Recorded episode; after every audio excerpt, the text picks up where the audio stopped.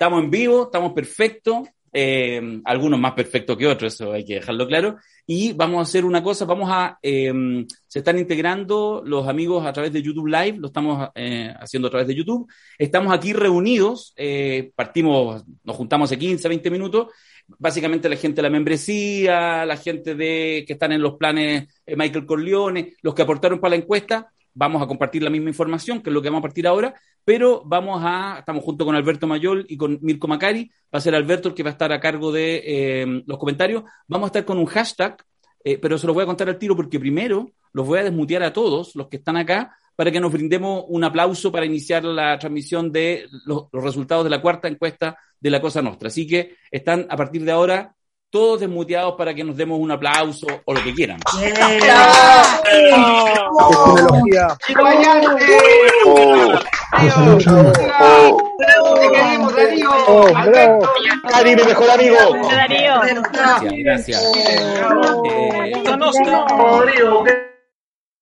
Varias veces. Los queremos, Alberto Darío, los queremos, Darío Alberto, los queremos, Alberto. Yo escuché básicamente eso, solo quiero eso dejarlo absolutamente claro.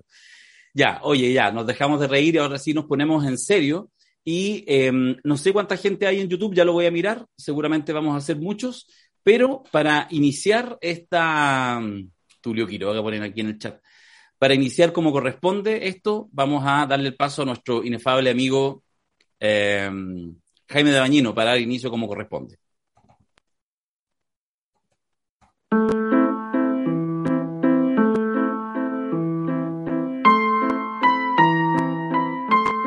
La CEP se gasta un dineral para no decir nada. El escenario muy abierto, cuando parece que es todo lo contrario. La CADEM, bueno, no le pidamos peras al olmo, pero ya nos vamos acostumbrando a la única encuesta financiada por la mejor comunidad de personas, la de la Cosa Nostra. Llegó el momento. A partir de ahora, presentamos los resultados de la cuarta encuesta de la Cosa Nostra. Qué maravilla, qué maravilla. Qué jugado Jaime de Bañino siempre, ¿ah? siempre jugándose con nosotros. ¿Cómo estás? Te saludo primero Mirko Macari para que después inicie Alberto. ¿Cómo está Mirko? ¿Se Hola, hola, ¿qué tal? Ahí está. Ahí. ¿Qué tal, Caco Mandamio? Ya pues, don Alberto Mayol, la escena es suya para que parta con esta encuesta. Eh, solo decir lo siguiente, eh, estamos para que vayan participando, opinando, lo va a entregar ahora, insisto, la presentación de la cuarta encuesta de la Cosa Nostra, financiada en un 70-80% por los aportes y por, en general por la comunidad, la, única encuesta que tiene transparentadas sus cuentas y que son ciudadanos y ciudadanas, y no, no, no nos cansamos de decirlo. Partimos en octubre del año pasado, siempre con Alberto Mayol a cargo de los diseños eh, metodológicos, de la conceptualización, con una encuesta que dijo muchas cosas, probablemente ustedes se acuerden porque predijimos sin errores 79-21 el resultado de la prueba versus el rechazo, cuando algunos medios y algunas encuestadoras trataban de hacer suponer que estaba más peleado. Y, eh, y después ya de tres encuestas estamos en esta cuarta eh, completamente presidencial. Si quieren opinar en redes sociales, en Twitter, vamos a estar con el hashtag encuesta la cosa nostra, hashtag encuesta la cosa nostra, y como más tenemos ganas que opinen, ojo, que pregunten, que opinen, sobre todo que opinen, eh, vamos además a tener un incentivo que es entre todos los que opinen de aquí hasta que terminemos, vamos a sortear cinco eh, accesos al próximo seminario que toca la próxima semana, eh, el viernes y sábado subsiguiente, sobre prensa, política y poder, un seminario que estamos preparando, en fin, ahí está toda la información en, en la web. Y vamos a sortear cinco accesos con los que vayan participando porque nos interesa que se participe en esta encuesta. Así que creo que por ahora no tengo nada más que decir. Alberto Mayor, eh, un placer, la encuesta está realmente maravillosa, así que más felicitaciones porque está ahí detrás de todas estas cosas que, que de verdad que nos enorgullecen. Muchas gracias, Darío. Eh, muy, buenas, muy buenas tardes, muy buenas noches.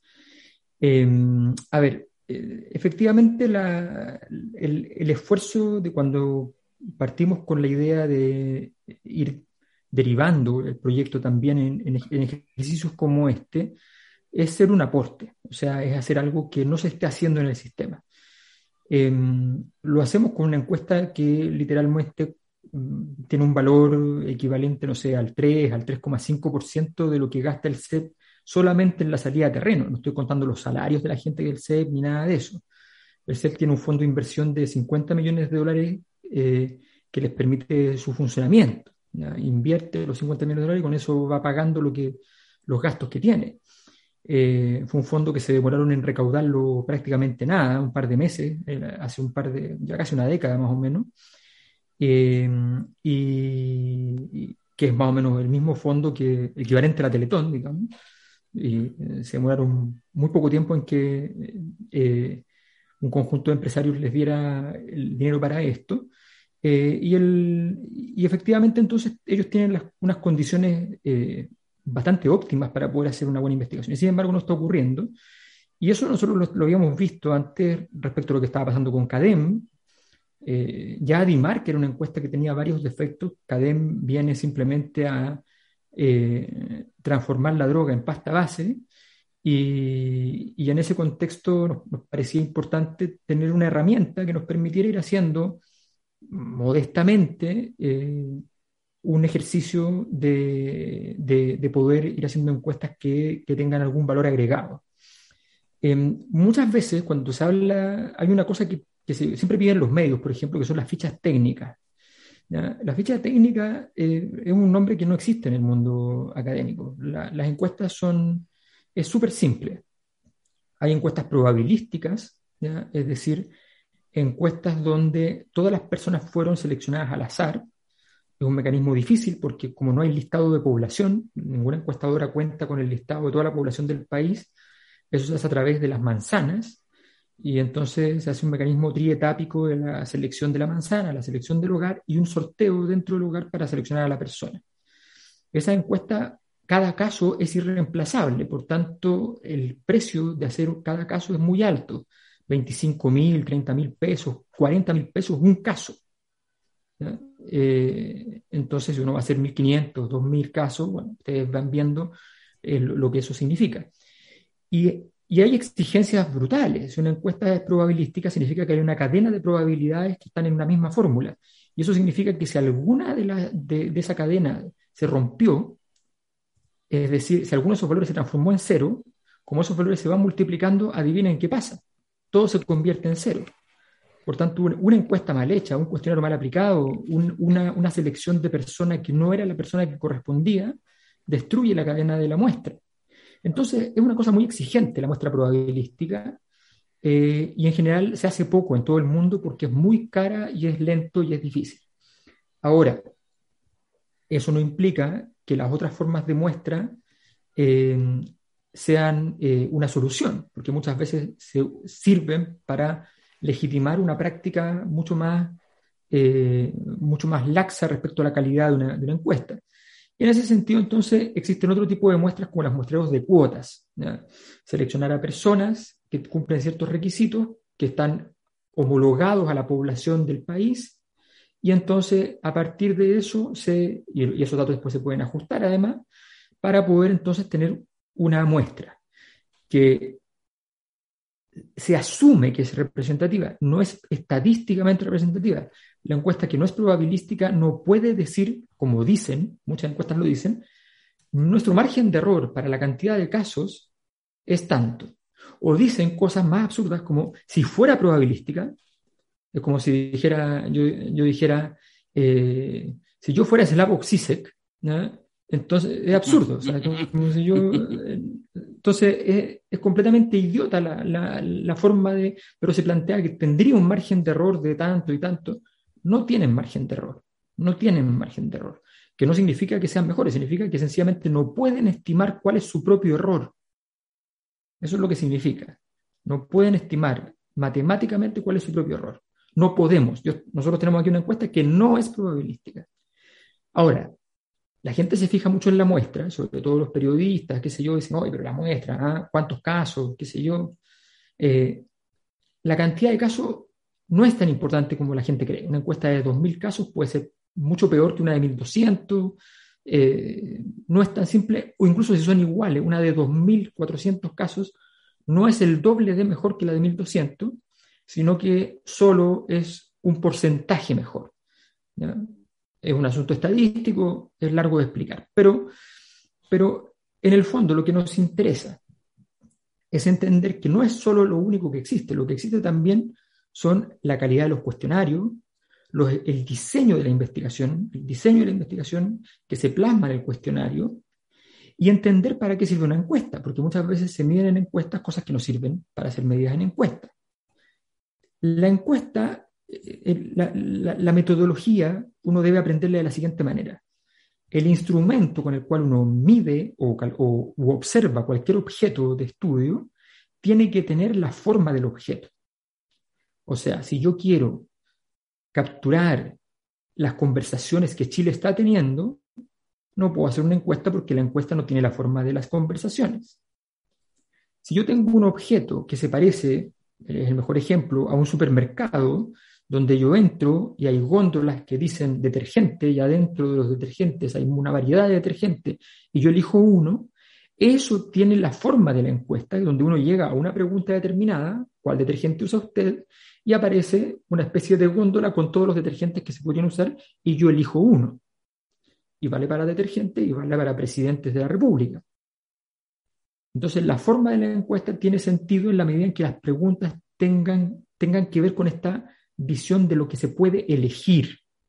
Y hay cosas que como no se pueden elegir, tal vez directamente, tal vez con un conjunto de preguntas uno puede construir el fenómeno y dar, y dar alguna señal sobre su, su naturaleza. Entonces, es un diseño, es una cosa seria.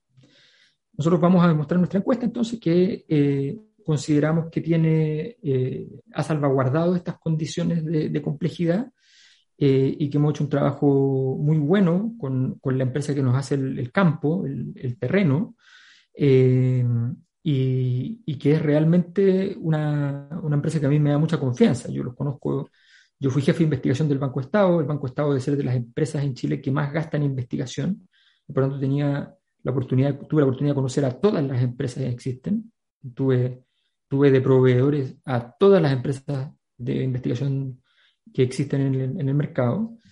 Eh, y, esta empresa, que es chiquita, es mucho más chiquita, fue con la que me quedé para las cosas importantes.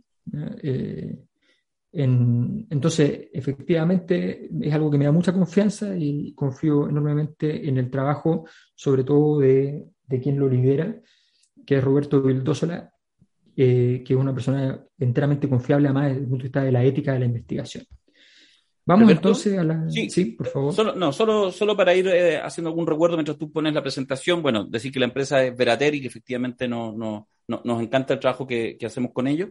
Em, contar que, porque lo siguen preguntando, bueno, agradecer, ya hay 1.700 personas eh, también en YouTube, viéndolo en, en vivo, en, YouTube Live, y algunos preguntan por el tema este del hashtag. El hashtag es encuesta la cosa nostra, encuesta la cosa nostra, hashtag, para eh, en Twitter opinar, comentar, cualquier cosa, decir lo que quieran. Y hoy en la noche, al finalizar esta grabación, un rato después, miraremos entre todos los que han opinado y vamos a sortear cinco pases para el próximo seminario de prensa política y poder, que es el 1 y 2 de octubre, el próximo viernes y sábado, ¿ya? Entonces vamos a sortear ahí cinco pases. Y lo último, eh, antes mientras vas abriendo la presentación, dele nomás, colega, es que eh, solo decir que de alguna manera esto que esto esta introducción que plantea Alberto eh, respecto a eh, incluso torpedeando esta cosa que no se hace, esta cosa incorrecta, hablar de, por ejemplo, de la de la CEP o hablar de la academia, etcétera, eso tiene que ver con que em, la apuesta es que más que esta lógica absurda, digamos, de predecir la realidad,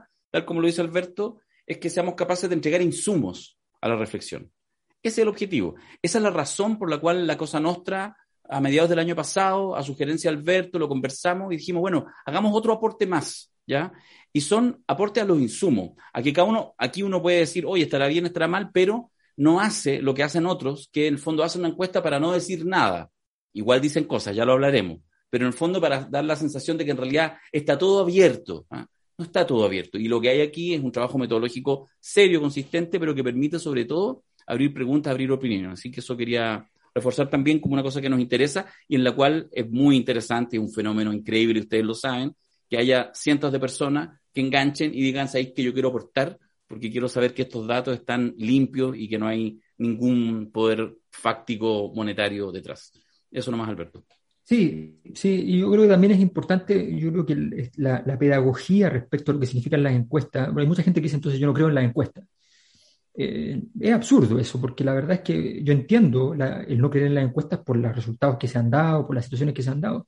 El punto no es en la encuesta, el punto es saber si se está haciendo un buen trabajo y si efectivamente las encuestas son lo que está fallando o son las prácticas de, una escena, de, una escena que está muy contaminada más por intereses, donde, donde hay eh, centros de investigación o empresas de investigación que sienten que es complejo decir ciertas cosas que pueden incomodar a sus propios clientes, que sea una situación que, les complique en definitiva, porque ellos son los que le compran el grueso de los, de los productos que, que, se venden en este mercado. Pero creo que es importante la pedagogía entonces en, estas, en, las metodologías de, investigación para entender que efectivamente los cuestionarios, las encuestas son herramientas interesantes, muy útiles, que sirven para lo que sirven, no sirven para más de lo que, de lo que sirven, pero que tienen un ámbito en el cual son, son relevantes y que cuando tú vas a hacer una predicción tienes que buscar la hacer la búsqueda de una predicción. O sea, tú dices, esto va para hacer una predicción. De repente hay gente que compara resultados de encuestas y dice, y pone encuestas de tres meses antes de la elección. Eso no es una predicción, evidentemente. Si la persona que la hizo dijo que una predicción está equivocada, pero si alguien le quiere cobrar la cuenta porque tres meses antes hizo una encuesta, no tiene sentido. La predicción se hace a última hora, en, los últimos, en las últimas semanas, para poder llegar y hacer una predicción seria con el escenario lo más parecido a lo que corresponde. Bien, vamos entonces, eh, nosotros estamos entonces publicando eh, la, encuesta este 22 de septiembre, fue aplicada entre el 6 y el 14 de septiembre. Eh, aquí tenemos todo el conjunto de, personas que trabajamos en este, en este proceso. El diseño del cuestionario está a mi cargo, pero luego viene la revisión del cuestionario que lo hacemos con, con Mirko y con Darío. La aplicación del cuestionario, el trabajo de campo o terreno, lo hace la empresa Verater, ya mencionada. El análisis de datos lo hacemos en conjunto eh, con Ariel Villalobos eh, y Roberto Vildósola, que también es de Verater, es la persona que, dirige la empresa. Eh, el proceso de revisión del análisis lo hacemos como Cosa Nostra. El análisis multivariado, que después aplicamos aquí, lo hicimos con Ariel Villalobos hay un modelo específico de regresión logística muy bueno. Roberto Vildosola es un muy buen matemático. Le pedí específicamente una cosa muy concreta y nos mandó una cosa fantástica, así que la van a ver. Eh, la redacción del informe final está a mi cargo y el diseño gráfico, como siempre, las cosas que hacemos cuando diseñamos, las cosas que son feas no son de él, es de Dani Chiller. Así que eh, siempre es bueno decirlo. Es bueno decirlo. Estas son entrevistas online. Esa es otra cosa que es importante saber las entrevistas tienen condiciones. Si yo pretendo hacer un instrumento con 145 variables a medir, que no es, difícil llegar a esa cantidad, aunque ustedes no lo crean, eh, lo más probable es que en la mitad de la encuesta la persona, si la sigue contestando, conteste cualquier cosa. Entonces, desgraciadamente uno tiene que hacer encuestas que son relativamente cortas, relativamente, o que sean muy apasionantes para la persona que la está contestando para que se motive a hacerlo. La encuesta online tiene una ventaja en algunos aspectos. Tiene una desventaja, que necesitas hacer un muestreo bueno. Ese problema lo resolvimos con Verater hace varios años atrás, cuando estábamos haciendo, eh, antes de la Cosa Nostra incluso, cuando yo con ellos hice alguna, alguna encuesta, eh, y, lo resolvimos encontrando una fórmula para, eh, porque hay unos bancos de datos para encuestas en línea, entonces hicimos una, combinación que terminó siendo muy buena y no, no funcionó bien. Pero entonces hay un panel nacional que suma 250.000 personas, que son personas que están disponibles para contestar encuestas. Eh, nota al pie, ese es un sesgo de toda encuesta. Las encuestas representan fundamentalmente a la gente que, que contesta encuestas, que no es gente igual a la gente que no contesta encuestas.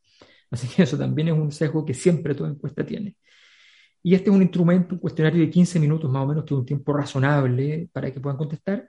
Y la encuesta online nos permite una pequeña cosita que es bien interesante, y es que permite hacer un poquitito más complicadas las preguntas, porque uno puede mostrar imágenes, figuras, puede hacer cosas que la hagan más pedagógica la pregunta para que se entienda lo que estamos preguntando, y es distinto a que haya una persona que te esté leyendo en la puerta de tu casa una, una pregunta rara, sofisticada, extraña, que no entiendes muy bien, y que si la persona tampoco la entiende muy bien porque no está suficientemente capacitada, al final queda cualquier cosa. Y los dos llegan en un pacto de silencio al acuerdo de contestar lo que sea.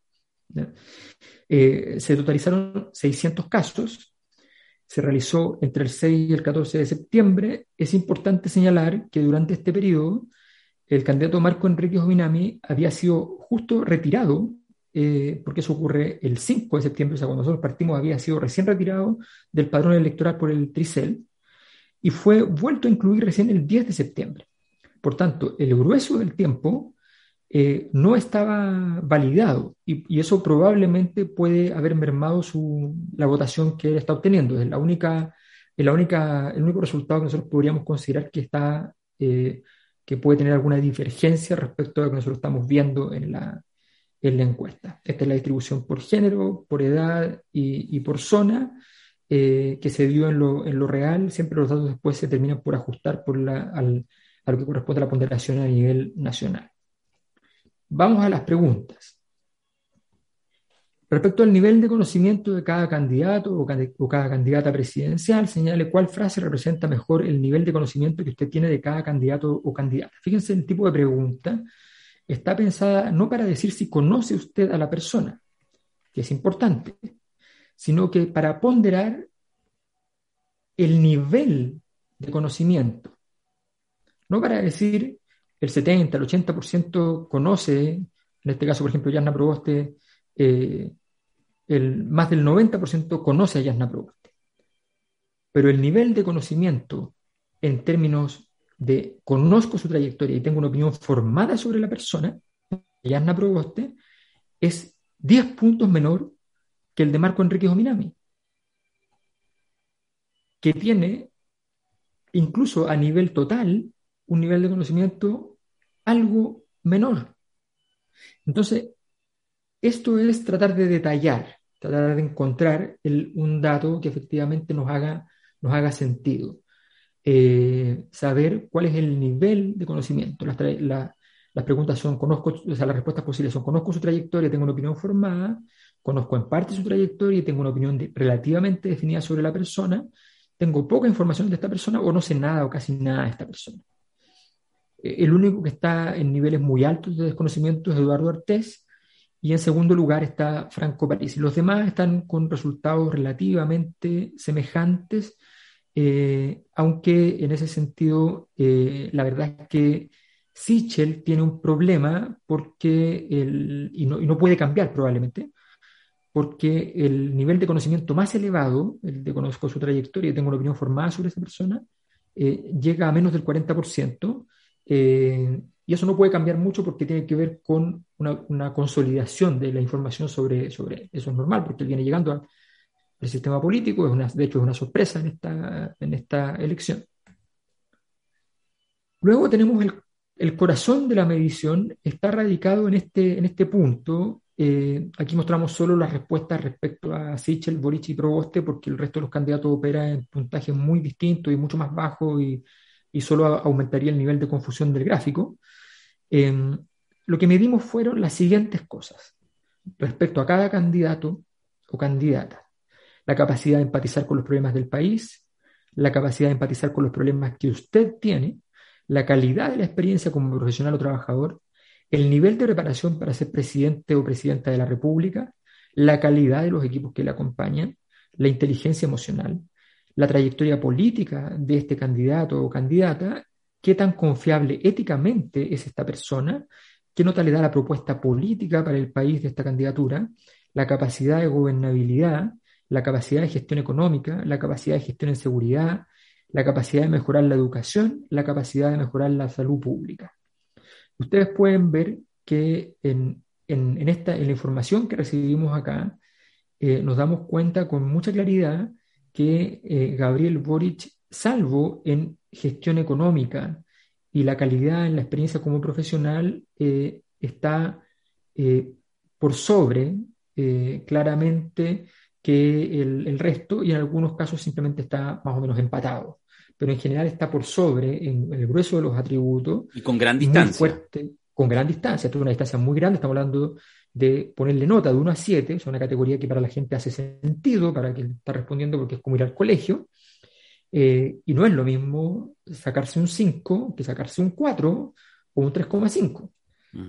Eh, yo podría haber recortado, como alguna vez hizo Sebastián Piñera cuando era candidato, un gráfico y haber puesto entonces solo desde el 3 al 6 y se habría visto una distancia sideral entre unos y otros, pero una distancia grande, eh, donde pierde, y sí, dale Darío. No, no, solo, solo muy cortito. lo que pasa es que em, mirando el, gráfico, bueno, obviamente ya lo, vimos en los días anteriores, em, cuando estaba en el proceso de, armar, que a mí me llama la atención, digo, porque son elementos que permiten una reflexión de época, eh, solamente el antepenúltimo, la capacidad de gestión de seguridad. Ahí uno siempre asume que el candidato de la derecha siempre gana. En este caso está por sobre Boric. Están básicamente empatados los tres candidaturas, mm. Sichel, Boric, pero Boric un poquito por encima. Y ahí yo creo que efectivamente uno ve uno de los grandes problemas a nivel discursivo, más allá incluso de las encuestas, de la candidatura de la derecha, especialmente la de Sichel, eh, que el tema de seguridad, que era uno de los principales activos en cualquier campaña, se diluye. Yo creo que no solamente porque están en el gobierno, que siempre es un problema, porque te tienes que hacer cargo, no puedes decir se le acabó la fiesta a los delincuentes cuando eres mandatario y no se le acabó ninguna fiesta, sino, y esto es una especulación mía, probablemente también por los efectos del estallido social y de la violencia como elemento cotidiano, pero también como elemento político masivo, como fue el estallido. Estamos en una nueva constitución porque se quemó el metro, como me gusta decir, eh, y probablemente eso también cambia la configuración, no es que desaparezca, ni que no sea prioritario la seguridad ciudadana, pero ya el discurso maniqueo de ciertos sectores de la derecha, al menos en esta pasada, se hace más complejo de sostener. Me parece que ese, si, yo fuera el comando de Boric, creo que una de las, una de, las razones por las cuales estar celebrando en esta lámina es esa, incluso por la gran distancia que tienen otros temas como educación y salud, pero que podrían ser más previsibles.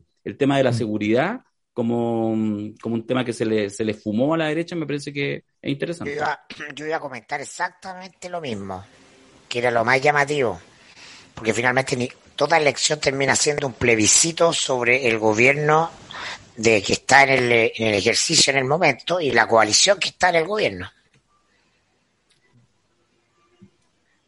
Sí, yo creo que, además este, esta mirada, eh, aquí nos vamos, nos sirve mucho para explicar varias cosas. ¿ah? Por ejemplo, hablábamos de gestión en seguridad. Gestión en seguridad efectivamente están bastante empatados el dato en sí mismo entonces nos está diciendo algo importante, pero cuando uno mete un análisis multivariado, a algunos este resultado que están empatados le puede estar perjudicando y a alguno le puede estar beneficiando por la estructura de los datos. Eh, es un problema de, de entender qué variable está empujando más a cada candidato. Y vamos a ver cómo el tema de seguridad, cuando uno hace un análisis más sofisticado, análisis multivariado, sí va eh, generando eh, distancias entre las candidaturas.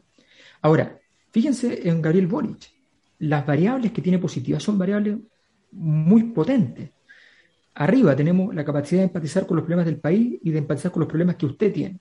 Esos son, son dos variables fuertes. Abajo tenemos mejorar la educación y mejorar la salud pública. Dos variables fuertes, donde sacan mucha ventaja al resto. Al medio tenemos qué tan confiable éticamente es esta persona. Ahí le saca una distancia enorme a Sichel y a Proboste, y aquí quiero detenerme un poco en Proboste.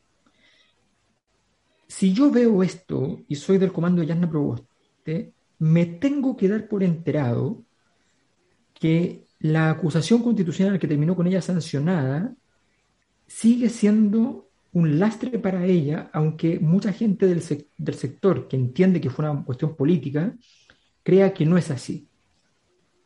Yo no veo otra explicación para los niveles de desconfianza ética respecto a Yasna Proboste que, eh, guste o no guste, en, el último tiempo y hace poco eh, venía con una carrera política muy bien armada, muy bien configurada. Dentro de una concertación donde casi todos eran errores no forzados, ella cometió muy pocos errores y viene construyendo bien. Entonces, es un dato muy llamativo que ella tenga entre los atributos más bajos la dimensión ética. Mm.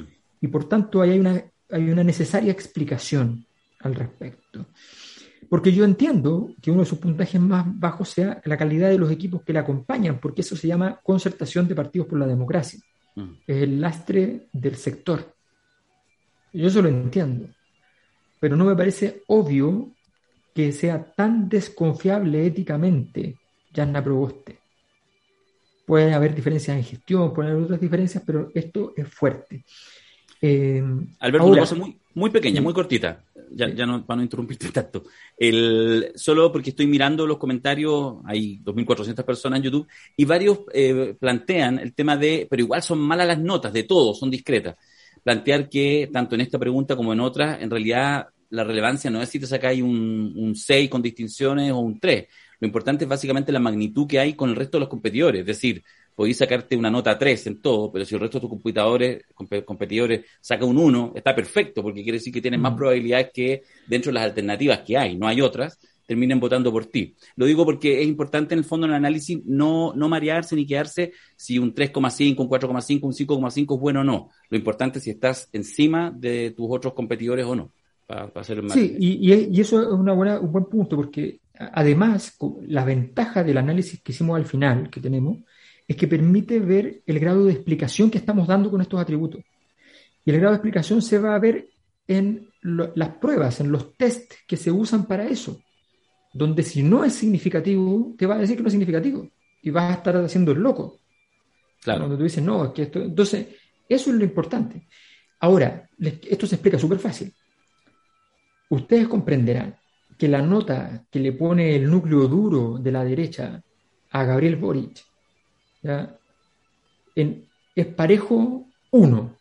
1, 1, 1, 1, 1, 1, 1, 1, 1. Hay gente que es un poco más pulcra y pone, eh, analiza acá, y entonces pone 1, 2 y 3. o hasta el 2. Sí. Sí.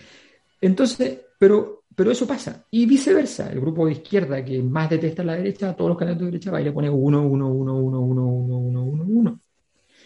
Entonces, Obviamente las notas es imposible eh, y la mayor parte de la gente, además es gente normal, que no considera que los políticos merezcan notas 6, 7. Hay un grupo de fanáticos muy pequeño que en una muestra de personas que fueron eh, sacadas por un sorteo, obviamente no, no, van a, no, van a ser, eh, no van a ser significativos en, en cantidades, que, que, son personas que van a poner las notas 6 o 7. O sea, es muy normal que la nota sea relativamente baja, no como es en el, en el colegio, que el promedio, no sé, de un ramo más o menos normal está en el 4,5 y aquí el promedio, claro, está claramente en, en, estos son los que les va bien además, imagínense los que les va mal, para, ser bien claro. Actualmente hay siete candidaturas inscritas oficialmente en el CERVEL. ¿Por quién votará usted en las elecciones de noviembre? Gabriel Boric, 36%. Sebastián Sichel 27%, Jasna Proboste 15%, José Antonio Cast 12%, Franco Parisi 5%, Eduardo Artés y Marco Enrique Ominami 3%, con la salvaguarda que ya hicimos respecto a que Marco Enrique Ominami justo en esta semana estaba eh, formalmente fuera y nosotros tomamos la decisión, porque nos parecía muy probable que si fuera repuesta su, eh, si fuera considerada su apelación, eh, tomamos la decisión de conservarlo en la, encuesta y no lo sacamos. Eh, así es que, pero en cualquier caso eso genera un, daño. Em, bueno, la diferencia entonces... Perdón, Alberto. sí. Está medio París y también antes de esta semana, por cierto, para recordarlo, ¿no? Que es la semana de la... Sí, sí. Ah, de las pensiones alimenticias. Sí, esto está, París está medido antes de la crisis. O sea, aquí no está castigado. No está castigado. Aunque la pregunta, pero ya que puede netearse, con, puede netearse con meo en términos de. Sí. sí. No, digo que el, que el comentario especulativo ya no tiene nada que ver con la encuesta, lo dejo solamente instalado, es si esta caída que uno podría entender por lo que ha pasado esta semana, en una esa termina levantándolos y logra victimizarse de buena manera. Pero bueno, es una pregunta para. No, pero el tema, el tema de las pensiones alimenticias es. es muy terrible, sí. sí. Ahora, Fíjense en lo, en, lo siguiente. Vamos a juntar esto con lo anterior, en el sentido siguiente.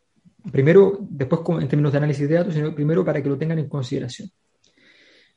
La pregunta que uno debe hacerse es cuáles de estos atributos que vimos en la diapositiva anterior son atributos que generan mayor nivel de influencia, mayor peso en la toma de decisiones que conducen a votar por algún candidato o candidata. O sea, ¿cuáles son los gatilladores? Si tú no sabes eso, eh, normalmente entonces puedes estar ponderando para cualquier parte. Por eso es importante profundizar el análisis de datos. Y en segundo lugar, la forma en que acumula votos Gabriel Boric es distinta a la forma que acumula votos Sebastián Sichel. Hay candidatos que sonríen y ganan votos y hay candidatos que dicen algo amargado y ganan votos. Mm. Son, son diferentes candidaturas. Eh, si alguien le hubiese pedido a Winston Churchill que fuera, eh, que fuera simpático, eh, habría perdido votos, no, no ganado. por supuesto, era chistoso, pero no por simpático. Entonces, son cosas diferentes. Por lo tanto, hay que entender este tipo de, de, situaciones en términos de que hay datos que en general al sistema, hay, hay, variables que, que, son atributos de los candidatos que en general al sistema le aportan votos, y en particular cada candidato tiene mecanismos, tiene formas de conseguir los votos que le son muy propias, para bien o para mal, para bien o para mal. Y aquí la primera comparación con la encuesta CEP. Em, porque vamos a hacer comparaciones con la encuesta C porque nos pareció muy grave lo que pasó con la encuesta C. Nosotros no teníamos contemplado hacer esto, pero, pero nos pareció muy grave lo que vimos. una encuesta de esa magnitud, haciendo una, una, encuesta que termina por no decir nada, nos parece muy grave.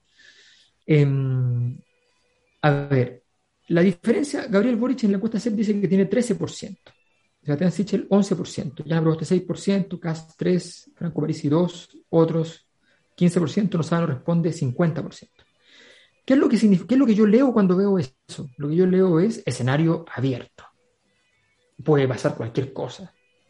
Esto, claro, vota la mitad de la gente, por tanto hay que duplicarlo. Entonces Gabriel tiene 26, Sichel tiene 22 y, ya. Pero escenario abierto. Cuatro puntos para acá, ocho puntos para allá, qué sé yo. Todo se está moviendo de una determinada manera. No lo decimos aquí, lo decimos ahora, no es cierto. No es cierto. Eh, ¿Por quién votará usted? Nosotros tenemos 36%. ¿Por qué? Porque la pregunta que ellos hicieron es, ¿quién le gustaría a usted que fuera el próximo presidente de Chile? Una pregunta meliflua, una, pregunta gelatina. Eh, nosotros le preguntamos, ¿por quién votará usted en las elecciones de noviembre? Y entonces aparecen los, resultados. 36% de Gabriel Boric. Además, el le gustaría fue genérico, o sea, estaba la pregunta abierta, por tanto hay gente que, 3% que respondió Daniel Jaue, cuando Daniel Jaue en la fecha en que se hace la encuesta ya no era susceptible de ser candidato a ninguna cosa a nivel presidencial porque ya había perdido las primarias con Gabriel Boric. Eh, ya se sabía que Pamela Giles, que también saca un 3%, no podía, eh, no, no, iba a ir de candidata. Por tanto, tú te ofreces a, que salga cualquier resultado y entonces te, enfrentas a un escenario que aparece abierto cuando no lo está. Hoy día nos aparece que prácticamente lo que entendemos como casi la totalidad de la gente que normalmente va a votar, siempre en las encuestas aparece más gente votando de la que vota, pero más o menos la cantidad de gente que va a votar ya estaría definida. vamos a ver si están tan definidos o no. Eh, entonces, sí. ¿Sabéis que el, ¿Podéis darme, dejar compartir pantalla? ¿Podéis bajarla un segundo? Quiero solo mostrar algo, ¿eh? Porque un, un amigo ¿ah? me, me, dijo hoy día en la mañana, me dijo, oye, conversando el tema de la CEP, y me dijo, eh, ¿por qué no miramos cómo lo hizo la CEP hace cuatro años atrás? Para la elección presidencial anterior, mira, fíjate, este es el manual de usuario de la encuesta CEP. Esta es la de julio-agosto del 2017, para la última campaña ¿ah? presidencial. Y la estuve mirando, la estuve mirando, me voy a ir aquí adelante porque ya la miré, en la página 23, donde aparecen las candidaturas, ellos igual hicieron preguntas abiertas para presidencial, pero tenían tarjetas con los candidatos inscritos, al igual que ahora, que ya sabían los candidatos inscritos, que podrían haber tenido un error si a algunos se les caía, pero era un error, no iban a ser más de siete, ¿ya?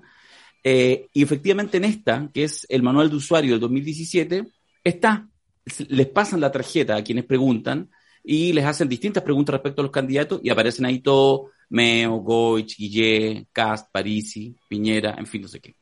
Entonces, mm. lo que quiero decir es que eh, cuando uno mira esto, hay algunas preguntas que son abiertas, ¿ya? Pero hay tarjetas donde están eh, parte de los candidatos, cuando están los candidatos. Entonces, de verdad que eh, era solo eso, pero, pero llama la atención, y ahí sí, permíteme solo el comentario eh, especulativo, respecto a cuál es la razón de hacer este instrumento, de no preguntar por los candidatos presidenciales cuando ya los tienen, y de entregar estos resultados que uno dice, oye, qué raro, ¿ah? no quisieron como nada. 13% Boric, 11% Sichel, nada más, aparecía Jaude, que ya no está en competencia. Entonces, efectivamente, lo que hace, lo conversamos en el podcast, y, si bien, tal como dice Mirko, yo encuentro razón, ya no es la CEPLA de antes, pero aquí aparece algo realmente muy cercano a la malintención, a tratar de inducir a partir de sencillamente un instrumento que, que, no midió lo que tenía que medir, inducir que el escenario está abierto. O sea, hago una encuesta a puros números que no existen, ¿ah? lo, podría hacer eso, nadie me responde, entonces no sabe, no responde, 80%, hoy está súper líquido. No, no está líquido. Quería comentarlo porque de verdad, eh, para pa, sube nomás la presentación, Alberto, continúa. Sí. Pero el tema de las encuestas, yo creo que la manera de hacer política desde lugares eh, que no corresponde hacer política es un tema que, que, lo sabemos, pero no por ello hay que mencionarlo y hacer de alguna manera el llamado a atención eh, profundo respecto a estos instrumentos. Insisto, porque la CEP dentro de todo mantenía igual un nivel de prestigio que yo creo que con esta medición ya termina de, enterrarse. Exactamente. Y, nosotros también preguntamos eh, si, la, si la decisión que tienen tomada es definitiva o no es definitiva, y ahí es donde aparece un 33% de los encuestados diciendo que no es una decisión definitiva. Eh, ahora, eh, esto es importante porque lo esencial de cualquier encuesta es que la información recibida permita hacer algo que es una palabra que suena muy fea hoy día, pero que estadísticamente tiene un significado importante, que es que el dato discrimine. El dato discrimine. O sea, si, eh, si, si, yo estoy hablando con una persona y le digo, no, olvídate, en el, en el teatro habían 106 personas, a mí no me sirve ese dato porque no discrimina. Yo no sé de qué tamaño es el teatro, yo no sé si estaba lleno o no estaba lleno. No sé si el, tipo de evento normalmente hay 10 personas o hay 1000. No sé. Por tanto, no discrimina el dato. El dato existe, pero no discrimina. Entonces, tengo que tener la posibilidad de discriminar con estos datos. Los datos que entrega la CEP, uno los mira y dice, bueno, ¿qué hago con esto? Gracias. No, no, tengo nada mucho que hacer. Eh, nivel de decisión.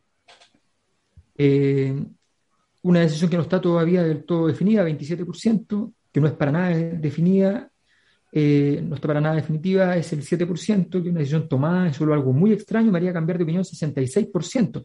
¿Esto qué significa? Significa que estamos en presencia de un escenario no tan abierto, bastante más cerrado, ¿no? Es bastante distinto a la tesis de un escenario abierto. Ahora, Alberto, es bueno aclarar qué significa cerrado y qué significa abierto. O sea, cuando decimos que el escenario está más bien cerrado, no significa que estemos diciendo que hay un ganador evidente.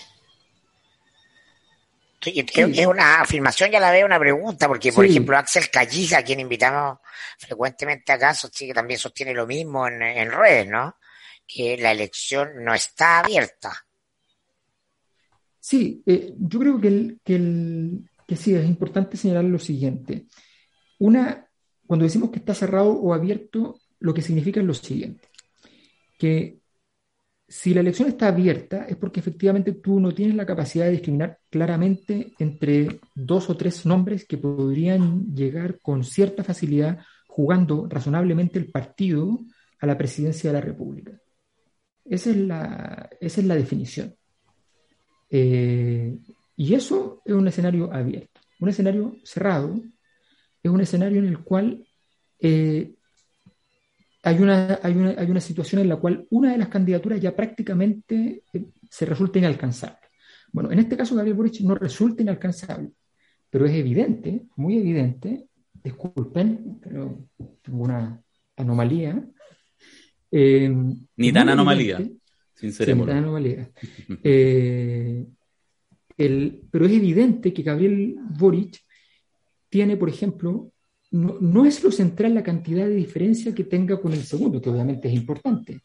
Lo central es otra cosa, lo central es la estructura de los datos. la estructura de los datos indica que su ventaja es una ventaja que tiene cierta solidez. Y eso es lo que vamos a ver. Si la gente mostrara que está muy dudosa respecto a lo que va a hacer, entonces sería distinto. Si la votación de él estuviera pendiendo de variables muy volubles, también podría ser que estuviera en riesgo. Pero ninguna de esas cosas se están dando y por eso yo considero que una, que una situación más o menos relativamente, relativamente cerrada. Voy a dejar este bebé a donde eh, pueda ser procesado su malestar nocturno. Eh, así que denme un segundo, por favor, Darío. Este un segundo, ahí metemos la cuchara. Oye, el... Sí, lo que pasa... Sí, hagamos, hagamos la pausa no metodológica. Que siga Federico con los resultados, por favor. Que siga Federico con los resultados, sí. Se lo podemos prestar al CEP, capaz que mejore la metodología. Oye, el, el cerrado abierto, lo que pasa es que, a ver, no, no, no se debe entender cuando se dice abierto, se dice una cosa claramente, mira, todavía cualquiera puede entrar. Cuando se dice cerrado, no se dice que la cosa ya no haya nada que opinar, porque si no, no habría elecciones. Pero evidentemente números son números, percepciones son percepciones, y además incluso hay hechos puros, que son las, las primarias que enfrentaron al sector. Y lo que uno ve es que las primarias y la suma de hechos demuestran que hay dos candidatos que van a estar en segunda vuelta y que la fantasía de algunos grupos que a través de portadas como hoy día, la segunda, estoy, insisto, saliéndome haciendo la pausa mientras vuelve Alberto, pero es cosa ver la portada de la segunda de hoy. ¿ah? En portada, al todo nada, como si tuviera algo que hacer eh, relevante desde el punto de vista de eh, modificar los hechos, lo que puede hacer Jasna en una... No, pero te están diciendo también que si hoy no mueve la escena, es nada. Eso es lo que también te están diciendo. O sea, o sea, hoy día mueve algo o ya no se movió. Eso es todo o nada respecto de hoy porque los diarios funcionan en la lógica de la noticia del día y la noticia del día el debate de la noche.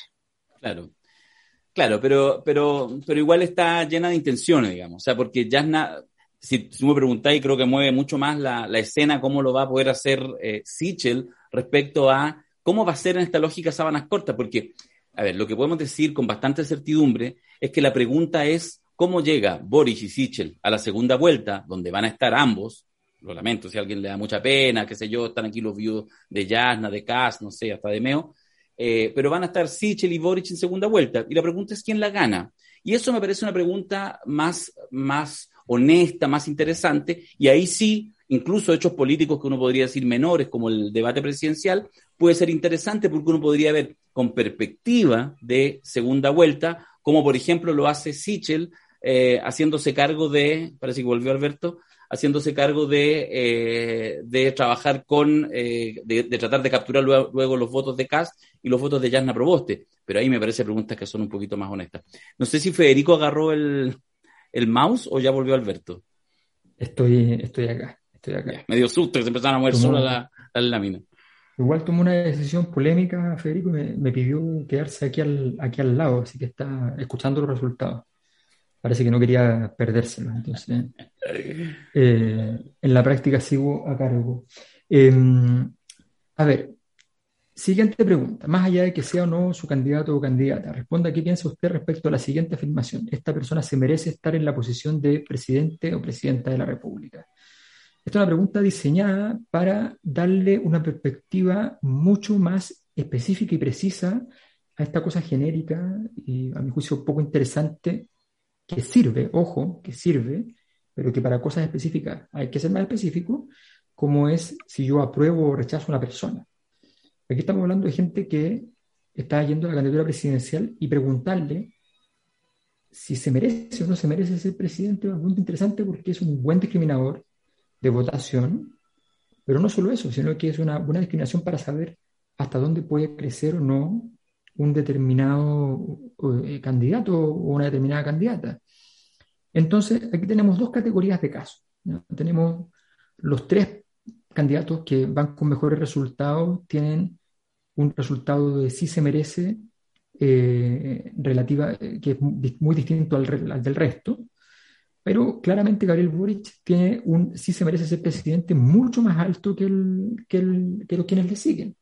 O sea, estamos hablando del 58% contra un Sichel que tiene un 48 y tanto, por eso cuando se achicamos se, se convierte y pasan estas cosas eh, locas que ocurren con, con, el, con el Excel, que está sumando 101, lo tengo súper claro, en Sebastián Sichel.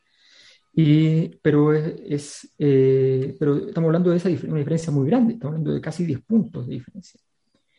Y con respecto a Yasna Proboste, una cifra semejante, casi prácticamente lo mismo 10 puntos. Eh, y luego una otra categoría bastante baja, que es la de eh, Marco Enrique Ominami, Eduardo Artés eh, y Franco Parisi, que no se merecerían entonces ser presidente, y una categoría, entre comillas, intermedia, igual es bastante más baja que intermedio, pero, pero, pero no está tan baja como los otros, que es la de José Antonio Cast, eh, y que ofrece a José Antonio Cast una posibilidad de, de crecimiento todavía existente, pero igual con un techo relativamente, relativamente bajo. Y, aquí tenemos una comparación que es interesante, que es preguntarnos por qué es lo que mide el CEP, por ejemplo. Eh, y... Ah, no, perdón, perdón, perdón, perdón. Y aquí tenemos la diferencia con el CEP. ¿Merece ser presidente? Eh, no merece ser presidente con respecto a lo más parecido que hay en el CEP, que es la aprobación o desaprobación. Entonces es muy distinto encontrarse con una aprobación de Boric de 29, una desaprobación de 34, a encontrarse que el 58% considera que merece ser presidente. O sea, es muy significativa la diferencia, la distancia entre el dato. No digo por Boric, lo digo por cualquiera, por Sebastián Sichel también. La aprobación es 34%, pero el 49% considera que merece ser presidente. Y Anna Proboste 23 a 48. No digo que saquen apruebo o desapruebo. Digo simplemente que hay un, hay un problema porque estás quedándote con una medición muy, muy, muy específica que no tiene sentido que, que, sea así, o en realidad una, una, medición que en su especificidad en realidad tenía siendo genérica, que es la mera aprobación o desaprobación, y no preguntando por la situación actual, que es la situación de ir candidato a la presidencia de la República. ¿Qué tan seguro usted está respecto a si va a, eh, si, va a votar por esa candidatura? Eh, por la candidatura que le esté tocando. Eh, bueno, y las personas que, por ejemplo, y aquí hay una cosa que es muy importante, nuevamente un llamado para el comando de Yasna Proboste, por ejemplo. Yasna Proboste aparece con un resultado que es muy sorprendente solo un 40% de las personas que están votando hoy día por ella, que no es una cifra gigante, dicen que es una decisión tomada y solo algo muy extraño me haría cambiar de opinión. Y los datos son muy distintos al resto, a cualquiera del resto salvo Eduardo Artés. Entonces, em, es la, entrada tardía, la, dificultad de, iniciar la, campaña, la, falta de impacto probablemente de la campaña, bueno, todo eso se traduce en elementos. Y aquí vemos estructuralmente cómo estas dificultades que enfrentó la candidatura de Yana Proboste al inicio, muchas de ellas que derivan de la situación misma de la, de la ex concertación, eh, se notan en, no solamente en el guarismo total de la votación, sino que en este tipo de variables estructurales que son... O sea, esos, dos candidatos están expuestos a un eh, arranque de votos eventualmente ante un error en la campaña, más que otros. Exacto. Es decir, se juegan y probablemente entre ellos mismos, además, ¿no? Exactamente. Mira, y voy a mostrar una cosa que es importante, voy a volver atrás a los datos que teníamos antes, porque les voy a mostrar una cosa que, es, bien, es bien obvia. Eh, uno podría decir, eh, la, gente que, que estaba eh, viendo la posibilidad de crecimiento de Yanna Proboste, probablemente en algún momento dijo, bueno, si Kass sube y hace bajar a Sichel, tal vez nosotros podemos quitarle ese, ese espacio, entonces nos conviene que suba Cast y, y, entonces agarramos el segundo lugar porque se va a comiendo a, a Sichel. No era una reflexión absurda, pero hoy día lo es porque Cast está tan cerca que Cast, si le va quitando a Sichel suficiente, va, va dejando a Yasna Proboste cuarta.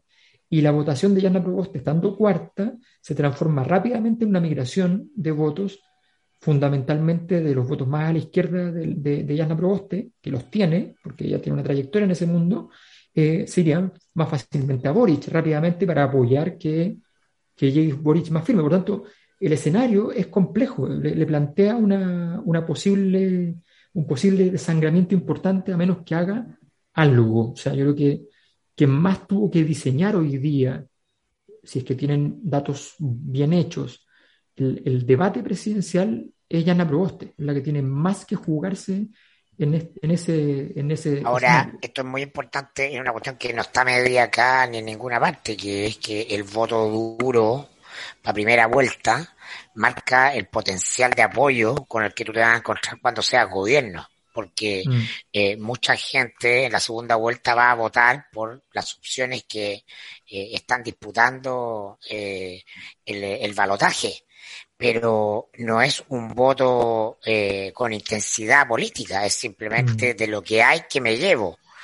Ah, y el mm. voto con intensidad política es el que se puede traducir en apoyo en la encuesta, que sabemos que es un factor muy decisivo, desgraciadamente, pero lo es.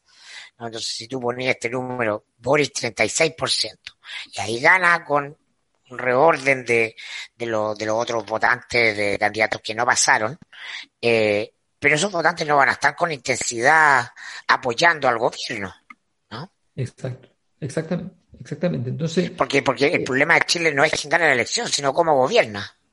Ahora eso es para que conversemos a partir de enero, pero no, no, sí, evidentemente, o sea, evidentemente es que eso que tú dices es muy importante porque nuevamente entonces la encuesta está diseñada para entender un fenómeno que se llama elecciones.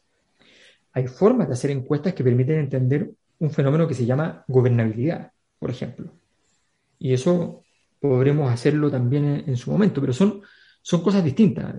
Por ejemplo, la encuesta del CEP eh, sale una crítica, hoy día creo que sale en el libro, de José Joaquín Brunner a la encuesta del CEP, donde los trata de cándidos por haber sacado conclusiones que él juzga de temerarias o apresuradas respecto a que los datos indicarían que como que ya se está recobrando un poco el, los procesos de institucionalización y, la estructura del orden. Los sueños húmedos. Ver, ver, eso en la encuesta es efectivamente tan absurdo, tan absurdo, ni siquiera con la encuesta mal hecha y todo, eh, eso se puede concluir de alguna, de alguna remota manera. No hay ninguna posibilidad de plantear una cosa así. Sin embargo, hay todo un sistema que está esperando, efectivamente, pulsionalmente, eh, esperando sentir que efectivamente está ocurriendo eso y, no es verdad. Segundas vueltas.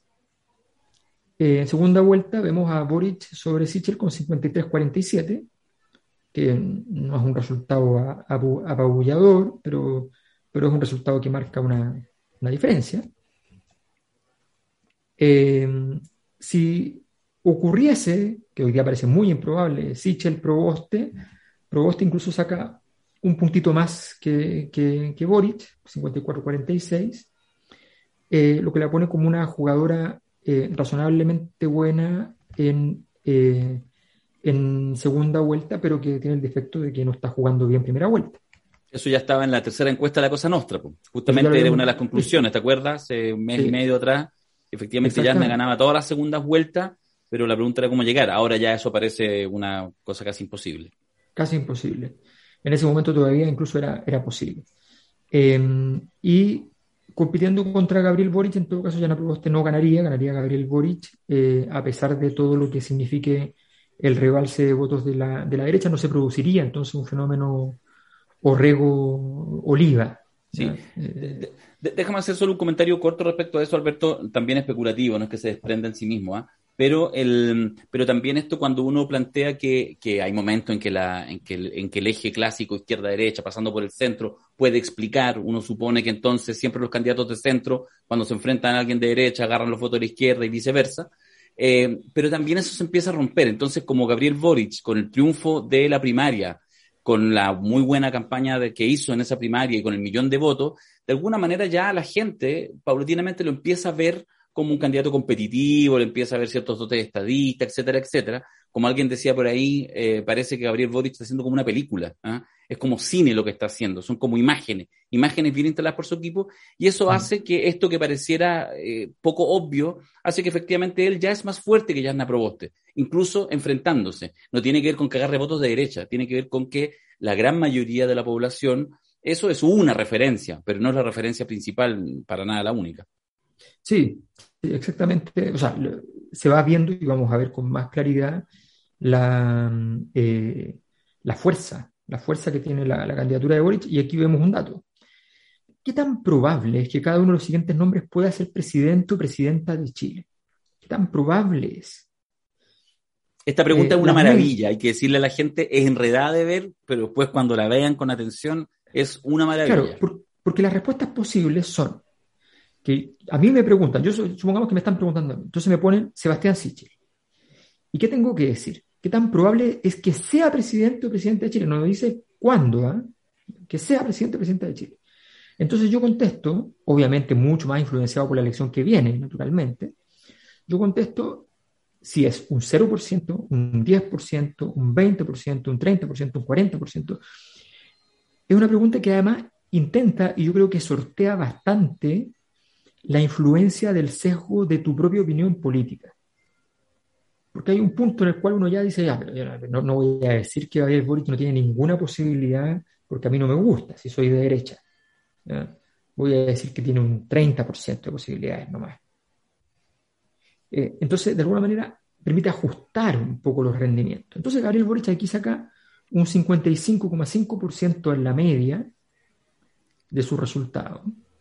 Y, es una, y, con una fortaleza bastante, bastante grande en ese sentido respecto a, eh, a la posibilidad de, llegar a, una, de, ser presidente de la República, eh, que es algo que para un candidato nuevo y joven es muy improbable, es muy difícil.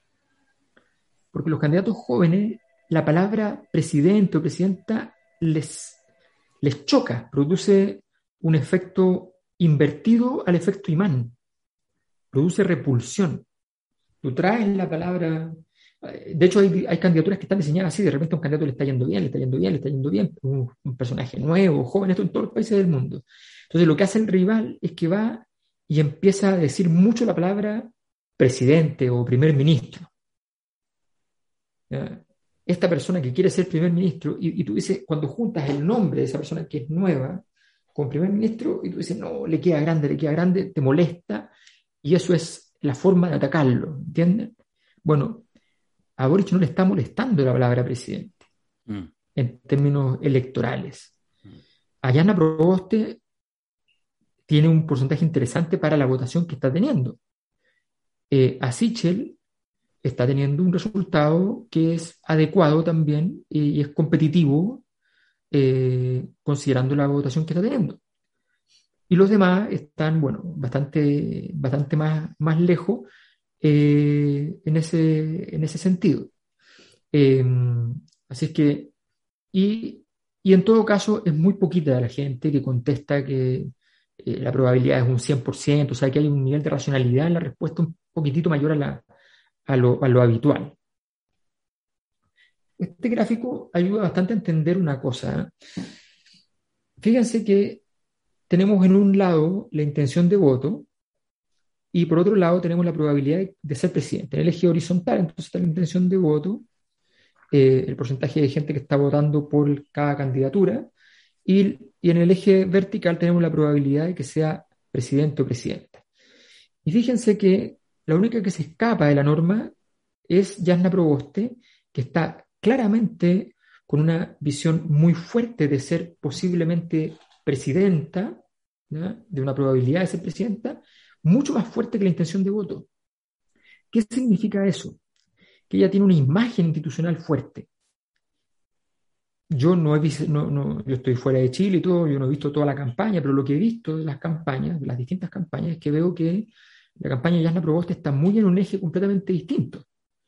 No está en el eje de que ella parece y es una presidenta, está en el eje de ella es una ciudadana, es una mujer, es una diaguita, es un eje mucho más de cercanía, no institucional. y su fuerte está en lo institucional. Entonces está, hablando en un eje que no le conviene. ¿Se dan cuenta cómo, cómo se nota entonces? Es un rendimiento explicativo.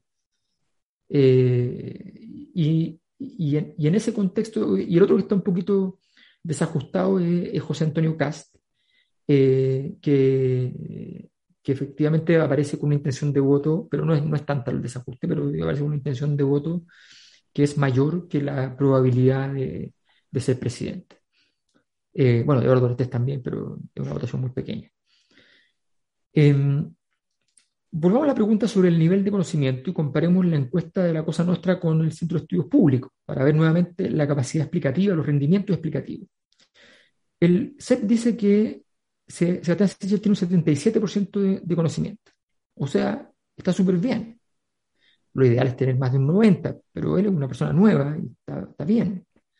Eh, pero es muy distinto a saber eso, a saber que solo el 39%, como lo vimos, tiene una opinión formada de él, contra un 52% que la tiene sobre Boric, y un 46% que la tiene sobre Jasna Proboste, y un 53% que la tiene sobre José Antonio Cast, y un 55% que la tiene sobre Enrique Ominami. Entonces, eso es importante. Eh, saber esa información es relevante y no es algo que la encuesta del CEP esté, esté entregando. Eh, ahora, en, en los atributos hicimos el siguiente ejercicio. Separamos los atributos políticos de los atributos personales. Hay un atributo que lo dejamos como un atributo político y también como un atributo personal porque incluye elementos de ambas cosas, que es empatía con los problemas del país. Los problemas del país son temas políticos pero la empatía es un atributo personal, entonces lo dejamos en los dos indicadores. Y calculamos las medias para cada cosa. en los atributos políticos, Sichel tiene un 3,7, Boric tiene un 4,2 y Provost tiene un 3,7.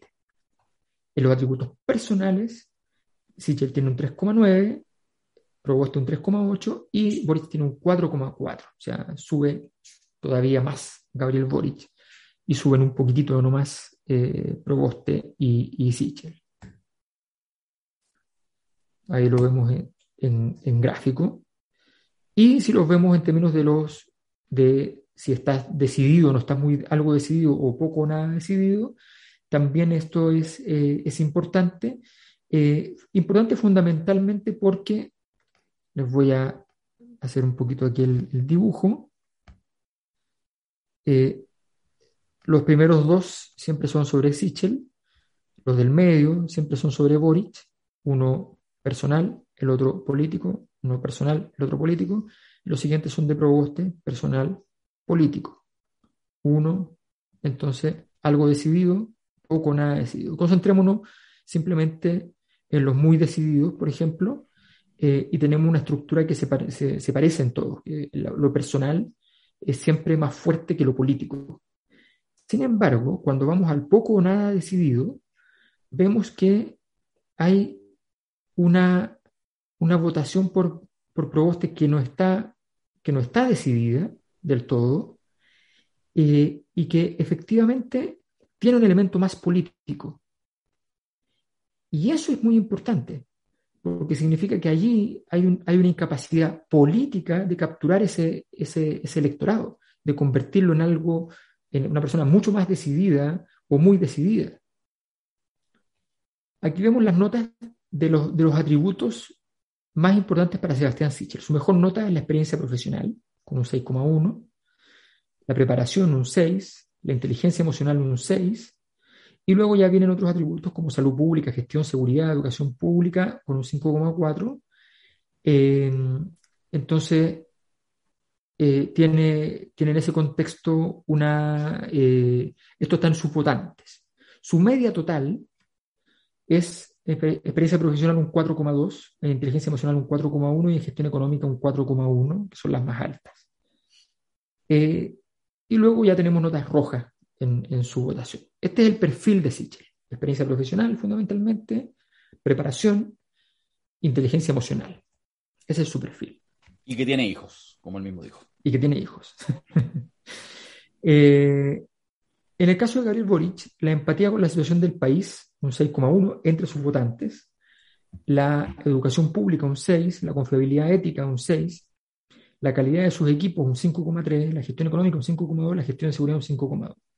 Y en la media total de los casos, la empatía con la situación del país un 5, la inteligencia emocional reemplaza ya la educación pública un 4,6, la confiabilidad ética un 4,5, la calidad de los equipos un 3,8, la gestión económica un 3,8, la gestión en seguridad un 3,7.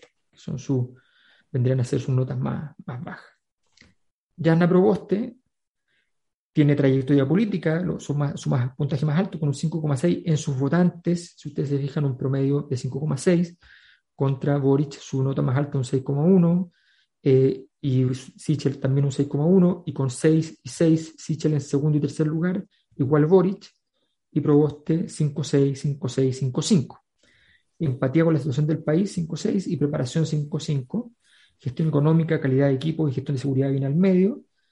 Eh, y en la media total, un 4,2 en la empatía con la situación del país. Ahí la inteligencia emocional entra con un 4,1, la trayectoria política un 4,1 y gestión en seguridad, confiabilidad ética y calidad de equipos baja mucho. Ustedes se fijan, hay una gran diferencia entre su visión, eh, entre sus rendimientos, entre sus votantes respecto y la confiabilidad ética de ella es muy, aparece muy, muy baja en la población en general. Traslado de votos. Esta me gustó. Traslado de votos. Eh, en segunda vuelta, ¿de dónde le vienen los votos a Sichel? Bueno, muchos votos vienen de Sichel, naturalmente. Eh, eh, pero tiene que nadar harto y entonces tiene que traer unos votos de Cast, que no es tan difícil. se los trae todos. Y luego se los trae todos y se lleva un porcentaje interesante de votos de Proboste, un 39% de los votos de Proboste, mm. que hasta el día de hoy no son tantos, pero se está llevando un 39%. Eh, y en cambio, Gabriel Boric eh, se, lleva, eh, se lleva el mismo porcentaje de votos de Parisi. Esto es interesante porque la gente de derecha está como obsesionada que Parisi es lo más, lo más, lo más complicado y qué sé yo, que hay que... Y, la verdad es que Parisi no entrega votos para ambos lados por, por, por igual. Eh, y bueno, Marco Enrique Dominami le aporta a, Boric, Artes le aporta a Boric, eh, y Proboste eh, le aporta un porcentaje que es el otro 61% de su votación, que son alrededor de 18 puntos de la totalidad de la votación de Boric. O sea, efectivamente, perdona, efectivamente es eh, lo de mm, Proboste, digamos, en ese escenario, que es el más obvio, el que habrá que mirar, porque aparece igual interesante, es decir, Sichel puede crecer por ahí, habrá que mirar cómo es de sangre, y por lo tanto también uno podría esperar, fíjate que lo de Cast se va completo, en fin, todo lo que hemos hablado, entonces eh, pareciera lógico eh, que Boric efectivamente tendrá que hacer a nivel discursivo permanentemente gestos mirando mm. efectivamente hacia el centro para desesperación de eh, la gente más de izquierda que verá cómo va a seguir luciendo, aunque uno podría, podría pensar que eso fue un gran error en su vida, eh, seguirá luciendo seguramente lo del 15 de noviembre y otras cosas más, quizás no él, pero sí el entorno para demostrar que mm. es un tipo confiable al centro. Sí, no, claro, eso ya no es un tema electoral, es un problema político para gobernar, pero electoralmente está resuelto las elecciones en Chile se ganan en el centro. Estoy citando a Axel Callí acá, mismo, en la cosa nuestra. Sí, yo creo que, que, es importante además entender una cosa. Por eso, insisto, la calidad de ir a la minucia de análisis es muy, muy importante, porque eh, si ya la Proboste se mantiene estructuralmente, no importa con la votación que tenga, pero con una votación muy volátil, una votación que no le pertenece, que aunque la gente vote por ella, pero no le pertenece a ella, es posible incluso que tomen la decisión de hacer un pacto en segunda vuelta con una de las candidaturas que va a hacer la segunda vuelta y que, sin embargo, se les desfonde por el otro lado y que se vaya mm. un porcentaje importante de los votos por el otro lado porque no tienen capacidad de control. Y, y, eso es muy delicado porque políticamente te quita capacidad de juego. Si tú, tú ves que tu rival no tiene capacidad de juego, tú prefieres ir a buscar los votos por tu cuenta no te sirve nada el rito de, los dos reuniendo, sacándose la foto juntos y convergiendo los programas, en fin, no sirve de nada eso. Porque hoy día está lleno de gente que duda respecto a lo que debe hacer respecto a la situación de Yana Proboste. Entonces, o cambias eso radicalmente, insisto, está recién partiendo la parte, la parte seria del asunto, pero ya estamos muy cerca, y da la impresión de que mover este escenario se está viendo difícil, particularmente para, para Proboste. Em, cuando le toca a Proboste llegar a segunda vuelta, ya lo decíamos, ella lo hace muy bien en segunda vuelta, el problema es llegar allí, solo pierde el 19% de los votos de, de Boric eh, con, con, Sebastián Sichel. Eh, y en una segunda vuelta hipotética de Proboste y Boric, eh, Proboste logra capturar casi tres cuartos de los votos de Sichel, quedando con una posición expectante. La votación de Proboste, de todos modos, de no modificarse radicalmente, no tiene probabilidad de generar este escenario, ya que tiene cerca a Cast, que es el único que puede quitar votos con alguna facilidad a Sichel, y por tanto, si le quita votos a Sichel, también puede terminar pasando, como explicábamos, a, a Proboste. Aquí entramos en la parte que es más complicada de, entender y, me van a disculpar, pero si todo sale bien, lo van a considerar interesante. Es, muy feo eh, decir al aire, Alberto, que, yo ayer te escribí y te dije, no lo entiendo. Y tú me dijiste, entenderás. espera, espera que venga la presentación. Así que ahora estoy disponible a entenderla porque hasta ahora no la entiendo. Bueno, este eh, y aprovecho de mandarle un gran saludo al gran profesor Manuel Vivanco, que me enseñó estas cosas en la universidad y que nos enseñó a muchas generaciones allá en la Chile y que nos hacía sufrir en el ramo más cortacabezas que tenía la carrera eh, y al que llegábamos medio fundidos, porque eran varias estadísticas, varias estadísticas, de repente llegábamos a, esta parte y ya veníamos medio, medio muertos. Em, así que, don Manuel Vivanco, un saludo desde acá. Bueno, aquí es un análisis factorial tenemos un conjunto de variables. En este caso, este conjunto de variables es muy simple, son los atributos de nuestros candidatos y los votantes que han votado por nuestros candidatos eh, y por tanto las votaciones que tienen nuestros candidatos. Esas son las variables que queríamos meter en la juguera. Eh, lo que busca el análisis factorial es reducir la complejidad de la cantidad de variables que estamos viendo a un conjunto de factores, que a veces es un mapa, y en este caso es un eje, que va entre comillas, de izquierda a derecha, no, no, tomen eso como si fuera la izquierda o la derecha, olvídense de eso, simplemente les explico que cada uno de estos elementos es un eje, que se llama, es un factor, que tiene el siguiente carácter. Cada factor está hecho de variables que están bien correlacionadas entre sí y que a su vez son de lo más independientes posibles respecto a otro factor. O sea, el factor 1 que tenemos es muy distinto al factor 2, que es el segundo, o sea, el 1, el 2, el 3, son factores muy distintos. Y ustedes dirán, ¿y por qué en cada uno de estos, al lado derecho está tan fuerte Sichel, Proboste, Boric? Eh, ¿Por qué? Porque solito ocurrió, no lo hicimos nosotros, solito ocurrió que el factor que mejor discrimina para organizar los datos son los tres candidatos más grandes. Miren qué interesante. O sea, efectivamente, estas votaciones son votaciones que marcan, tienen sentido de realidad. En el fondo, en Chile hoy día hay una estructura de tres tercios, digámoslo así.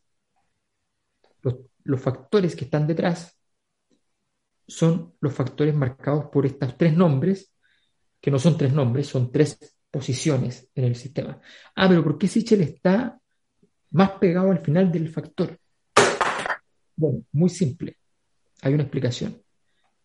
Porque Sichel está llevándose una votación que está estructurada, que está organizada. Una votación que es la votación eh, definida eh, de, una cierta, de una cierta derecha está llevándose a la votación de la derecha, de, la derecha más masiva, de la centro derecha. Boric, en cambio, representando a la izquierda, no representa tanto a la izquierda. Está un poquito corrido. Obliga a la izquierda a estar cerca, pero está un poquito más variado. Este, este desajuste le hace bien a Boric. Y Proboste está bastante pegadita también, no tanto como Sichel, eh, representando bien el, el centro. Pero tiene un problema Proboste. Fíjense en esto. El primero que le aparece cerca es el mismo Boric. O sea, Boris tiene la capacidad de pegar, de, disparar a Proboste. Y Proboste no es la que está más cerca de Boric. Mm. No tiene la capacidad de dispararle a Boric directamente. Marco Enrique Dominami o Sebastián Sichel incluso pueden dispararle mejor a Boric. Cast, como era predecible, está más cerca de Sichel que el resto, y luego Proboste sí tiene derecho a atacar a Sichel con cierta eficacia. ¿Se entiende ahora? No. No, sí se entiende, sí se entiende. No, pero todos van a decir, ahí todos van a sobrar, sí, siempre lo supe, van a decir. ¿ah? Sí, pero está bueno, porque además, oye, porque además a partir de eso se sigue justamente esto que, que, incluso a veces hemos planteado con el tema de Proboste, de, de esta imagen de una pelota pasando por encima de ella, eh, entre Boric y Sichel, lo que a ella le interesa es básicamente Boric, para ir a morder ahí, y que no, no logra agarrarla, porque esto de alguna manera es una mirada sofisticada de esa, de esa, de esa poca capacidad de poder intervenir y ir a disputar en ese espacio. Exactamente, porque tiene que resolver muchos problemas antes de llegar donde, donde él. Entonces, lo que le conviene es. Bueno, por eso intentó subirse al carro de Sichel de cuestionar a Boric por, eh, eh, por, las, por, las no, por las no pegas por así decirlo. se subió tarde, pero no pasó nada. Pero además, teniendo este dato, lo que ella tiene que hacer es al revés, es más bien, en primera instancia, atacar, atacar a Sichel y después. Eh, pero, pero como el análisis típico está hecho a partir de criterios muy genéricos, como decir, es que estamos en el centro y tenemos mucha votación posible de Sichel mañana, si pasamos segunda vuelta, entonces hay que cuidar a la derecha. No, error. Error. error. error. Entonces, eh, yo siempre digo, si uno no tiene información propia para hacer una candidatura, anda ciego. La gente le encanta ahorrarse plata en encuestas y hacer más palomas para la calle, pero resulta que si estáis perdido, estáis perdido nomás. No, no hay mucho que hacer. ¿Cuál es el, el ejercicio aquí? ¿Se acuerdan de los atributos? Obvio que se acuerdan de los atributos. ¿Qué pasa si yo trato de entender ¿qué tanto están pesando los atributos en la intención de voto y en el merece ser presidente? ¿Y qué atributos influyen para cada uno de los candidatos principales, a Sichel, Boric y Proboste? Bueno, en Sichel, en su intención de voto, en su intención de voto, o sea, la gente que está votando por Sichel, la confiabilidad ética, la propuesta y la calidad de equipos y en su merece ser presidente, en el público general, no en quienes votan por él, es la gobernabilidad. O sea, si él quiere ir a buscar votos, no puede ir a buscar votos en confiabilidad ética porque no aparece, pero sí le conviene más en el merece ser presidente ir a buscar votos, es gobernabilidad, gestión económica, empatía con la situación del país y confiabilidad ética en un cuarto lugar. Gabriel Boric, también con, una, con un R alto, eso significa 0,60, es un R alto en el caso de Sichel, Gabriel Boric 0,58 es un R alto, eh, y eso establece claramente de que son, de, que, de que son resultados que tienen poder explicativo. En el caso de Boric es la propuesta, la empatía con los problemas personales y la gobernabilidad en la intención de voto. Y en la en merece ser presidente la empatía con la situación del país, la propuesta y la gobernabilidad. En el caso de Yana Proboste, con un R mucho más bajo que, Sichel y Boric, por tanto, con un resultado mucho más, discutible en ese sentido, la confiabilidad ética, la gestión de seguridad, pero inversa, o sea, a ella le afecta negativamente el tema de la gestión de seguridad, le produce votos en contra, la saca de, de los votos. Educación pública, calidad de equipos y gobernabilidad, y merece ser presidenta solo inteligencia emocional. No, ha construido atributos para de otro tipo en ese, en ese sentido. En negrita pusimos aquellos elementos que eh, están, eh, tienen un ODD ratio mayor que 2. El ODD ratio es un coeficiente de probabilidad que, de que ocurra o no ocurra un evento y sobre 1 indica que hay una alta probabilidad, un 2 es un buen número, por tanto, todos estos que están en negrita son aquellos que nosotros tenemos plena certeza de que efectivamente eh, son elementos que están, que están marcando adecuadamente para cada una de estas candidaturas. Pero esto es para cada uno. ¿Qué pasa si nosotros vamos y hacemos un ejercicio y nos preguntamos qué atributos de cualquier candidato qué atributo es el que está siendo más importante hoy a la hora de votar. ¿Cuál es el atributo que hoy día está explicando mejor el acto de votar en sí mismo? 25% de la explicación, 25% de la explicación, por lejos la variable más importante es la confiabilidad ética de esta persona. Esto es muy importante. Porque ustedes recordarán que, por ejemplo, vuelvo atrás, que Yanna Proboste tiene muy fuerte la confiabilidad ética en la gente que está votando por ella. Pero ustedes recordarán que en público general tiene muy baja la confiabilidad ética. Entonces su capacidad de crecimiento se daña porque ya la gente que está confiando en ella, que confía en ella, seguramente ya está votando. Pero la ética es el corazón de la época.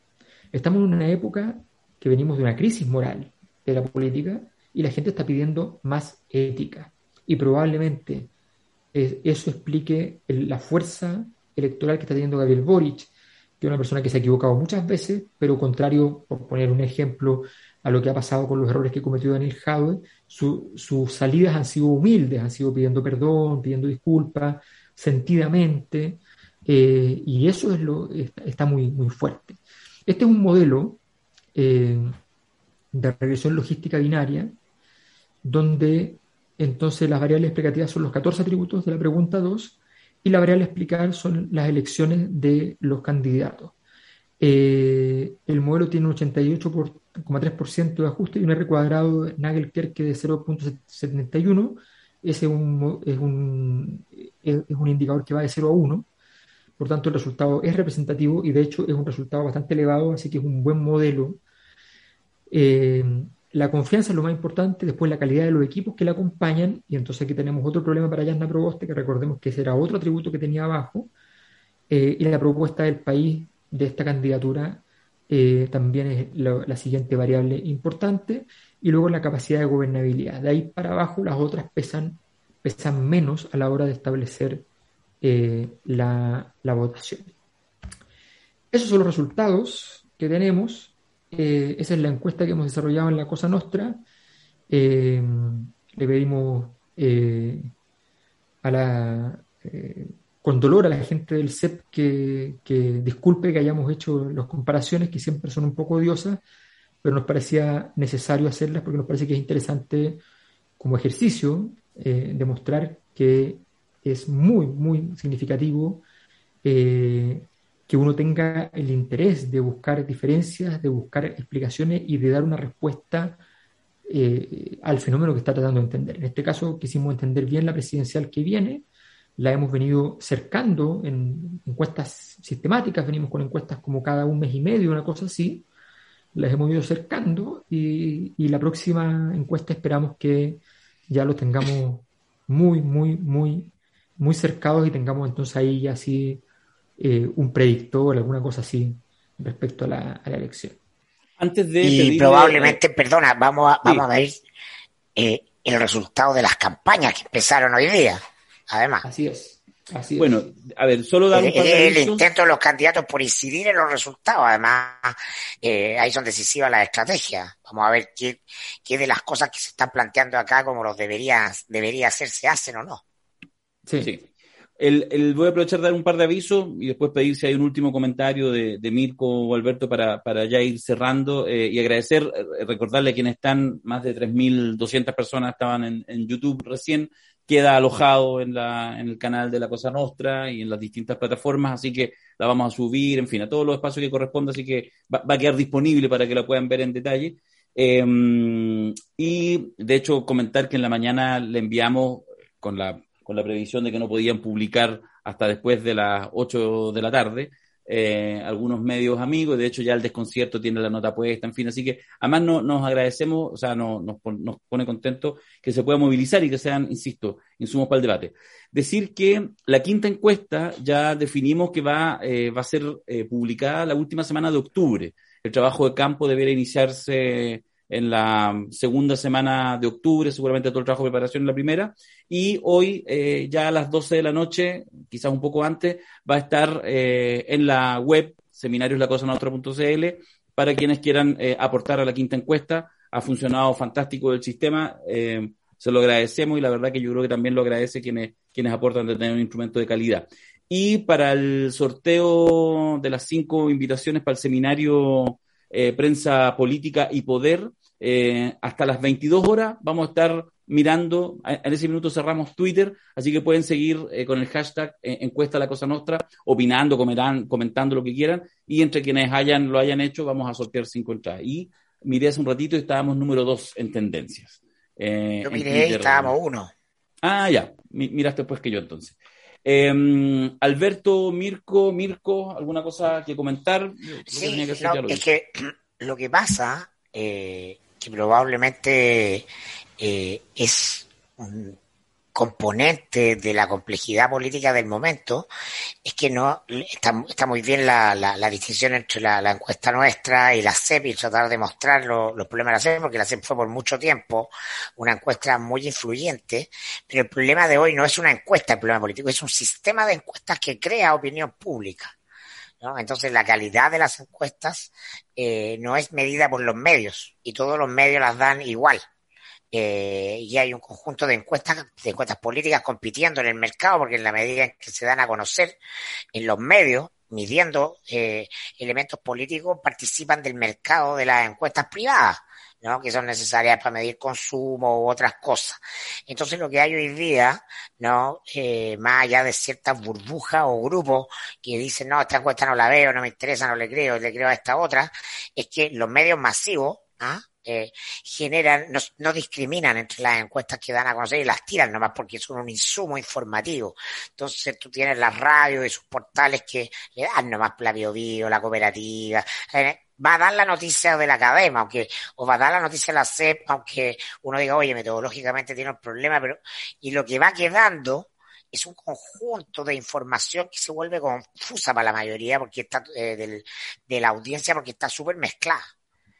Mm.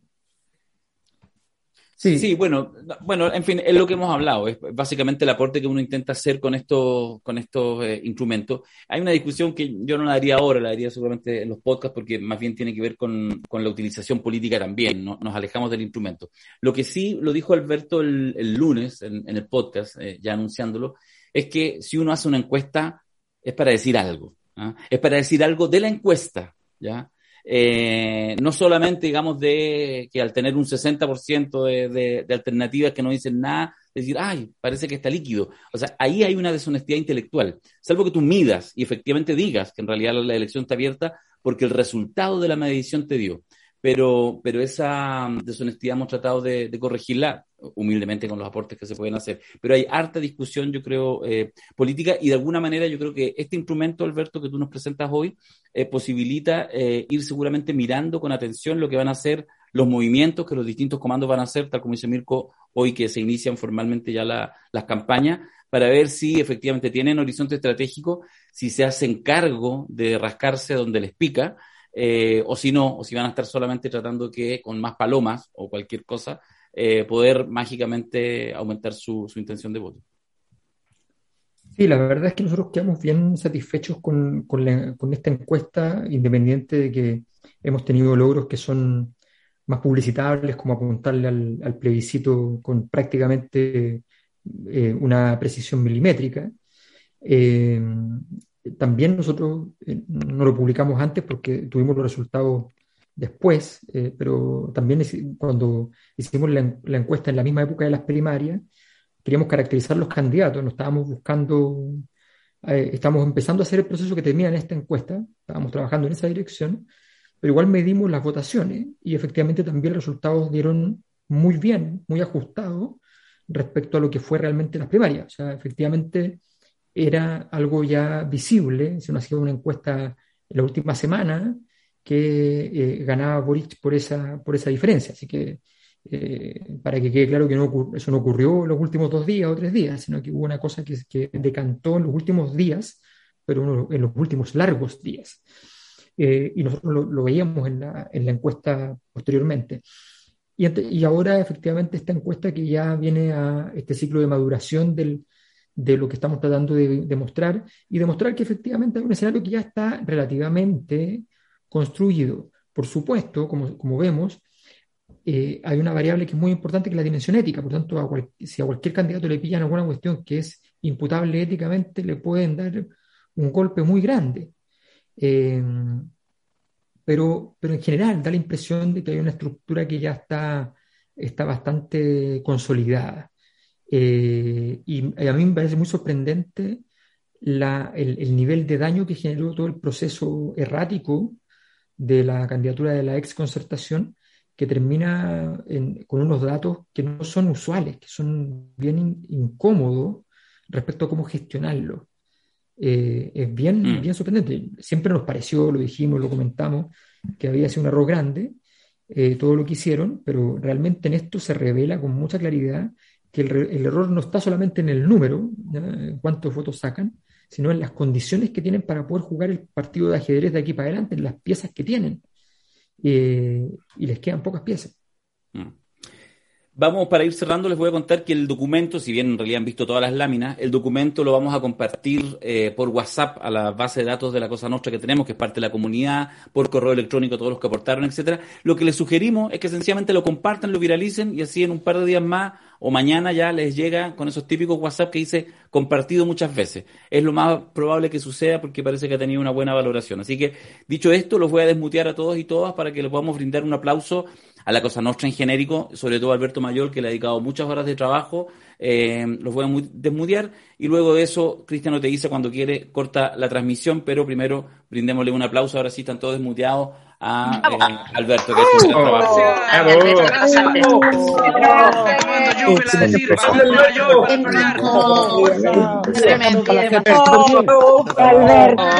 felicitaciones a todos Chihuahua de Alberto. Lo merece. rigor metodológico. Alberto. Serio.